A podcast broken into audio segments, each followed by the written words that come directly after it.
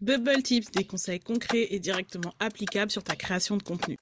Comment se tenir au courant des contenus tendances dans ta niche? Alors, si à chaque fois qu'une trend arrive, tu as l'impression d'arriver complètement après la fête, au moment où tout le monde est déjà saoulé, l'épisode aujourd'hui est fait pour toi puisque je vais te partager 5 astuces pour toujours être à jour sur ce qui marche à l'instant T en termes de création de contenu. Alors ma première astuce, c'est d'avoir un compte TikTok, même si tu ne crées pas de contenu là-bas, même si tu ne crées pas encore de contenu là-bas. Tout simplement parce que les trends, elles commencent vraiment sur TikTok des semaines, voire des mois avant d'arriver sur Instagram. Le seul petit piège, c'est que toutes les tendances TikTok ne sont pas compatibles avec l'audience d'Instagram. Donc il va falloir que tu fasses le tri, mais dans tous les cas, te tenir au courant des tendances notamment sur TikTok, te permettra de prendre une longueur d'avance, notamment sur les concurrents qui ne le font pas.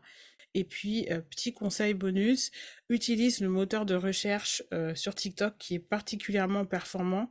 Donc moi, je te conseille vraiment de l'utiliser un peu comme la barre de recherche Google pour te renseigner un petit peu sur les contenus qui sont tendance sur la plateforme. Deuxième astuce, suivre des comptes de célébrités et d'influenceurs qui ont une audience proche de la tienne.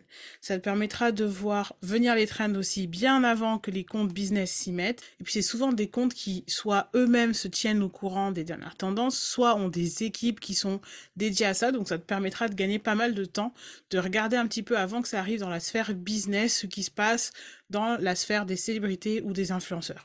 Troisième astuce, faire de la veille en suivant les hashtags stratégiques dans ta niche.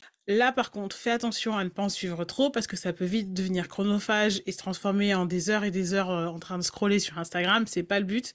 Donc là, moi, je te conseille de t'arrêter à deux ou trois hashtags qui sont vraiment pertinents par rapport à ton activité et suivre les tendances sur ces hashtags. Quatrième astuce, utiliser des outils gratuits ou payants tels que HotSuite, Buffer ou Mention qui vont te permettre de suivre soit des mentions de ta marque ou d'autres marques, soit les hashtags qui sont euh, populaires ou pertinents, soit des conversations sur des mots-clés en fait qui vont être stratégique par rapport à ton activité.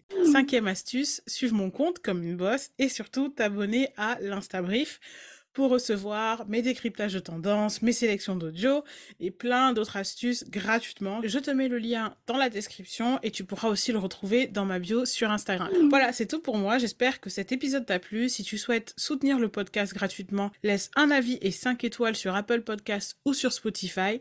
Ça aide plus de personnes à le découvrir et ça me booste à délivrer toujours plus de valeur ici.